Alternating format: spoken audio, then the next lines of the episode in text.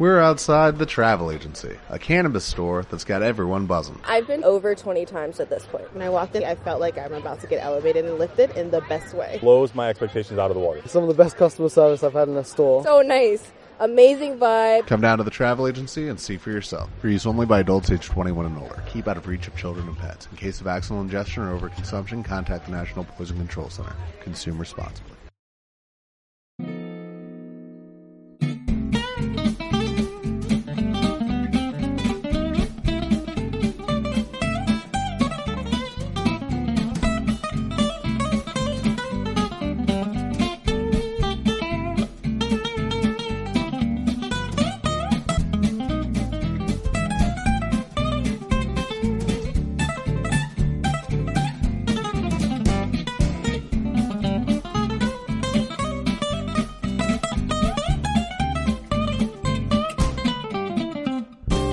Bienvenido a los hermanos Popcast, el podcast sobre cultura pop que hacemos en GQ, Hematocrítico y yo, que soy Noel Ceballos. Hoy es eh, jueves 4 de mayo y en el programa de hoy vamos a hablar de los blockbusters del verano, de las películas que más ganas tenemos de ver ah, y de las que pensamos que, bueno, no va a haber tanta gente. Por así decirlo, ¿no? Hematocrítico.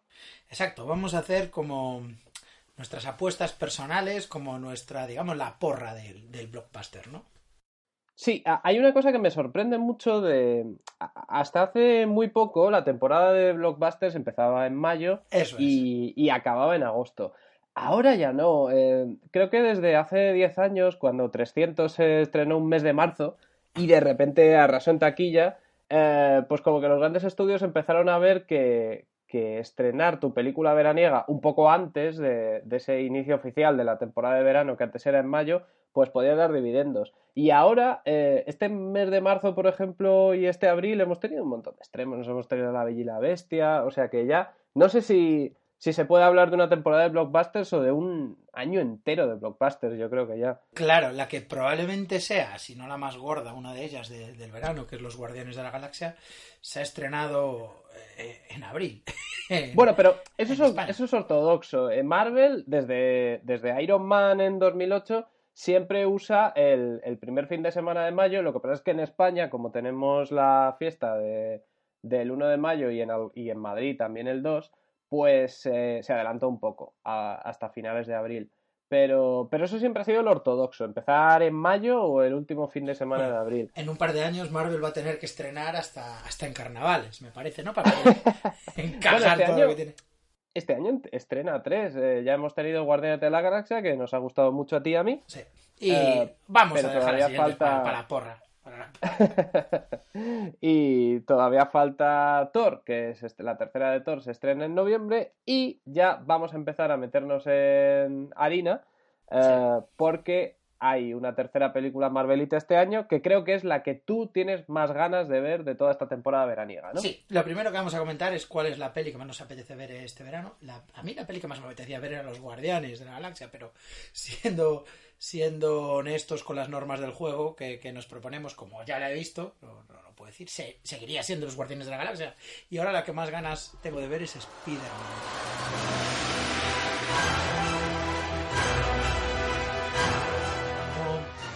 Soy bastante marveliano, no, no, no soy muy, muy radical tampoco, pero, pero en concreto Spider-Man siempre fue uno de mis superhéroes preferidos y las dos primeras películas de Spider-Man, las de Sam Raimi, me gustaron muchísimo y desde entonces eh, creo que el personaje no han, sabido, no han sabido qué hacer con él. Me gustó mucho lo que hicieron con Spider-Man en Civil War, el personaje yo creo que, que le encantó a todo el mundo y esta vez le hacen su propia película, sale Tony Stark de invitado.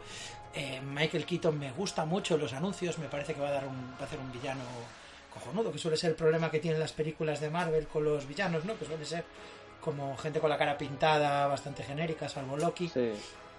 Parece que Michael Keaton puede, puede dar la talla. Y a- yo creo que a todo el mundo le puede apetecer ver una peli de Spider-Man si está bien hecha. Y yo creo que esta va a ser la, la gran peli del verano. Creo que va a funcionar bien con el boca a boca, que va a ser muy divertida y que vayan a ver el cine. Mm. Bueno, solo dos cosas que comentar. La primera es que em, tengo mis dudas de que vaya a recaudar más que Guardianes 2, precisamente por lo que comentabas del hartazgo. Yo creo que lleva. mm, Hay muchos años en las que todavía no hemos visto una peli buena de Spider-Man. Muchos. Las de, las de Andrew Garfield, la primera tenía sus cosas, tenía un cierto tono de, de cine indie que podía haber funcionado, Eso es lo que Pero- te apetece de una peli de superhéroes, ¿eh? Un cierto tono de cine. pero funcionaba. Y sobre todo. Funcionaba porque él estaba bien, pero creo que, que Sony no supo qué hacer con ella. eh, y le hubo tijeretazo en ciertos momentos, la película no, no tenía mucho sentido a nivel argumental y, y eso ya se acrecentó en la segunda. La segunda directamente era un desastre narrativo. Eh, es una peli que empieza con un prólogo con, con los padres, eh, la muerte de los padres, y no vuelven a salir en toda la peli. Sí. Entonces dices, ¿este prólogo para qué? Bueno, y luego otra cosa que quería comentar es que me gusta mucho que esté Michael Keaton porque yo tengo la teoría de que ha aceptado este papel para joder a Iñárritu. Eh, hizo Bergman con Iñárritu. al año siguiente, la película, las dos películas de los Oscars eran Spotlight, en la que sale Michael Keaton y El Renacido, de Alejandro González Iñárritu.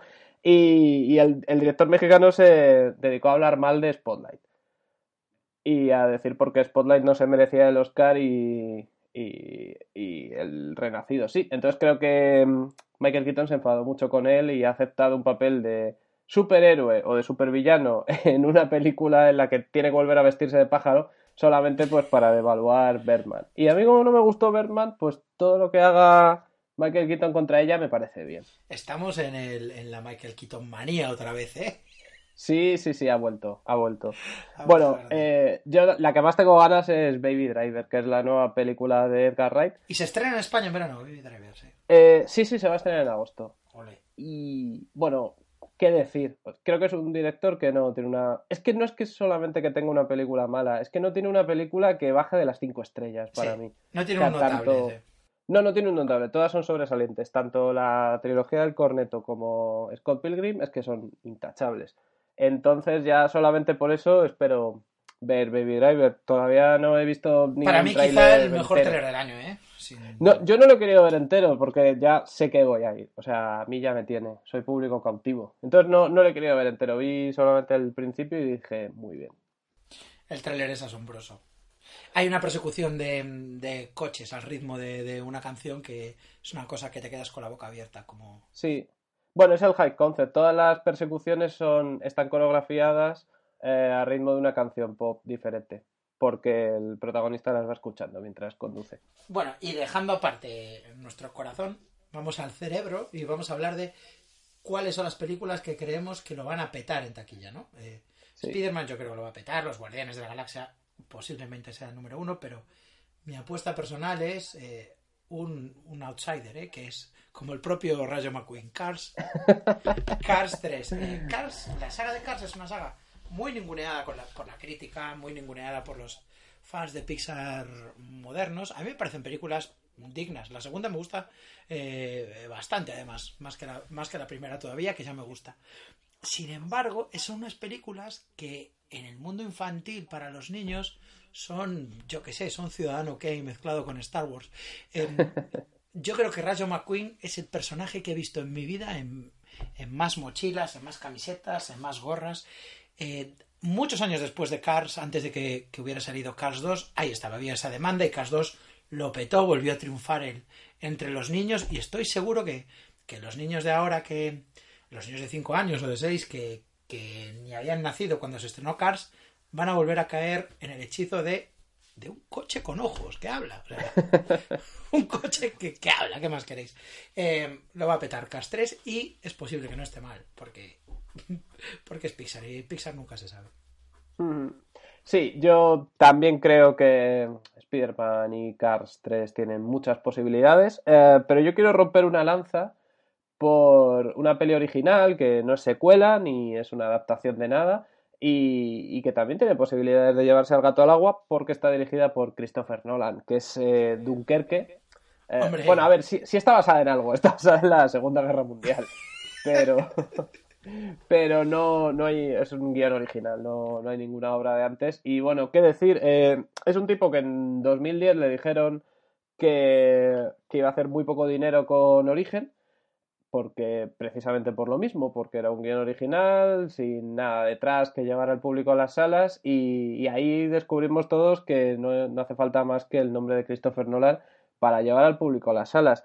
Y a mí eso me, me, parece muy interesante, ¿no? Que haya un director, que todavía hoy en día haya un director que, que solamente su propio nombre pues sea garantía de taquillazo. Y, tiene una, una baza secreta que es Harry Styles. Sí, el primer papel de Harry Styles, no interpretándose a sí mismo, porque se ha interpretado a sí mismo en, en los documentales de One Direction y en alguna que otra serie de Disney Channel, pero bueno, aquí a mí me gusta mucho porque cuando salió el tráiler y se ve a Harry Styles sufriendo en la guerra y tal, hubo muchas fans de One Direction que se preguntaron que, bueno, pues qué era esto, ¿no? De Dunkerque. Y ahí eh, creo que Harry Styles está haciendo que mucha gente aprenda historia. Más, más que cualquier profesor de historia. Yo lo siento hematocrítico, pero Harry Styles es mejor profesor que tú. Sin duda. Y, y para terminar, digamos, que, hemos dejado lo, que creemos que va a pinchar, ¿no? La, lo que va a ser el mayor bluff del año y mi apuesta. A mí me encanta Javier Bardem, es un tío que me cae bien, sobre todo por la caña que le dan. ¿no? Es un actor al que le ha pasado lo, que pasa muchas veces en España, que triunfa afuera y de repente se convierte en enemigo encima. Es bastante de izquierdas y la tomaron mucho con él. Es un tío que le tengo bastante simpatía, pero Ojalá se coma los mocos con los Piratas del Caribe 24.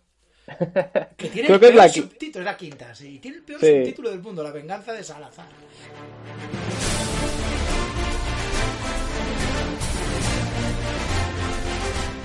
Bueno, ¿sabes que, ¿sabes que eso es solo en España? ¿Ah, sí? Eh, el original es eh, eh, Los muertos no mienten o los muertos no, no cuentan historias ah, o algo así. Eh, lo que pasa es que aquí dijeron, no, hay que, en el mercado español hay que potenciar el hecho de que salga Javier Bardem. Pero no se puede llamar la venganza de Javier Bardem, así que se tiene que llamar como su personaje. Lo que pasa es que Salazar no, no es nada. Al público español ni de ningún otro país le suena Salazar. No hay fans de Salazar, ¿no? No, no, no, no hay un fandom de Salazar detrás. que vaya a ver la peli porque sale Salazar. Yo eh, soy bastante partidario de Los Piratas del Caribe, la primera película. Eh, luego he visto la segunda que no me gustó nada y la tercera que me pareció repugnante, horrible. Una de, un lío, un cacao, una película que me confundía incluso, ¿no? O sea, básicamente es una película que ves monstruos marinos, piratas, todo como un batiburrillo de sin sentido del humor que tenía la primera. La primera tenía muchísimo sentido del humor. Y eso se fue diluyendo y se convirtió en una saga a la que le he cogido una manía acojonante. O sea, tengo ganas de, que, de que se acabe ya. Sí, es que ya la cuarta, que no sé si la has visto, pero, pero la cuarta es una película hecha sin ganas, sin ningún... Es que están ahí solo por el dinero y el que más Johnny Depp. Así que, bueno, no sé, eh, no, es que creo que esta es la única que no voy a ver. Directamente no es que no, no es que no me llame la atención, es que me da pereza volver a ver una película de Piratas del Caribe a estas alturas. Y el hecho de que salga Orlando Bloom me da todavía más pereza porque esa trama ya se había cerrado, esa historia. Sí, pero Orlando Bloom ha pasado de categoría laboral de la. Le ha pasado como a Vin Diesel, ¿no? Que se saltó alguna de Fast and the Furious para vivir la gran vida. Sí, y luego tuvo que volver al redil. Eh, bueno, mi bluff va a ser eh, una peli que curiosamente tengo muchas ganas de ver, que es la tercera del Planeta de los Simios o de esta saga de precuelas eh, que empezaron en 2011. A mí me gustan mucho las dos, tanto la de James Franco como la de hace un par de años, que se llamaba Guerra del No, Guerra es esta. La de hace un par de años se llamaba Batalla por el Planeta de los Simios. Bueno, no lo sé.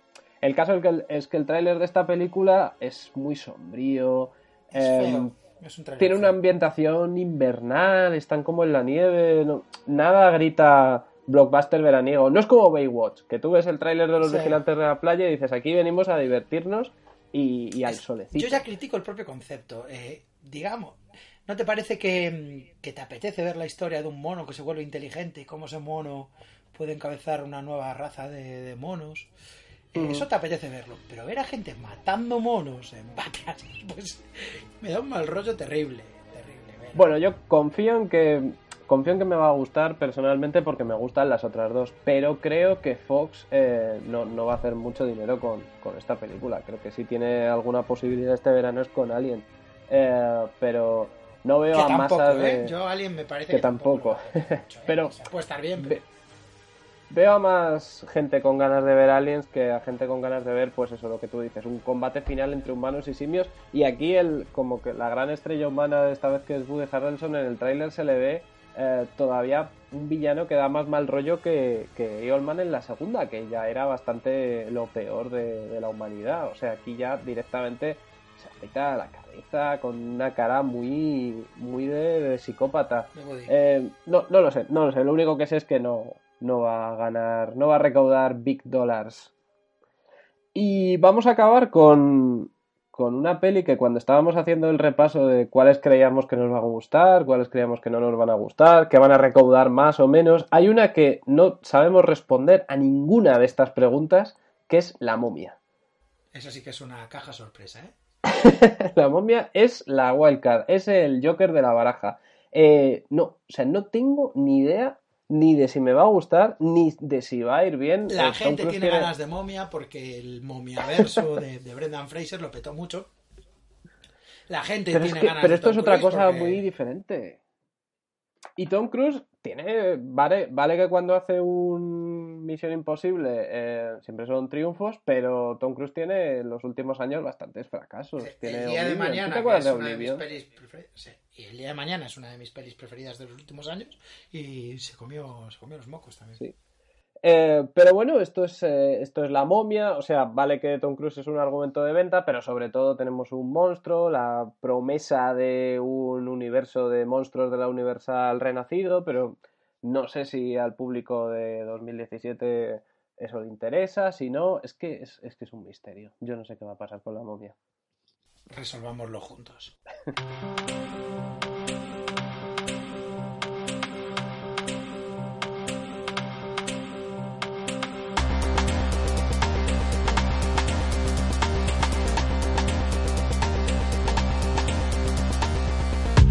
Bueno, y antes de que este se convierta en el programa más largo de la historia, vamos con las recomendaciones. Hematocrítico, ¿qué tienes esta semana? El hematocrítico ha vuelto a caer en el pozo, se ha vuelto a suscribir a, Marvel Unlimited. Eh, Marvel Unlimited es un servicio de suscripción que te ofrece Marvel que te da la posibilidad de descargarte una app o de ver en un navegador eh, 20.000 cómics con el mismo, digamos, formato que Spotify. Pues tienes 20.000 números desde las colecciones clásicas, el Spider-Man original o los Cuatro Fantásticos originales, a los últimos cómics que salieron. Bueno, tiene, hay seis meses de diferencia con el, con el kiosco y eso. Están organizados por autores, por sagas, por personajes, tienes recomendaciones, tienes historias enlazadas y es un vicio. Yo me he enganchado en concreto a verlo en el móvil, con la aplicación de móvil. Tengo un móvil con la pantalla grande y tiene la opción de verlo viñeta a viñeta. Y es que es una gozada. O sea, vas pasando una viñeta y otra viñeta y otra viñeta a alta resolución. Y así me he leído. Lo instalé la semana pasada. Me he leído toda la última colección de Miss Marvel.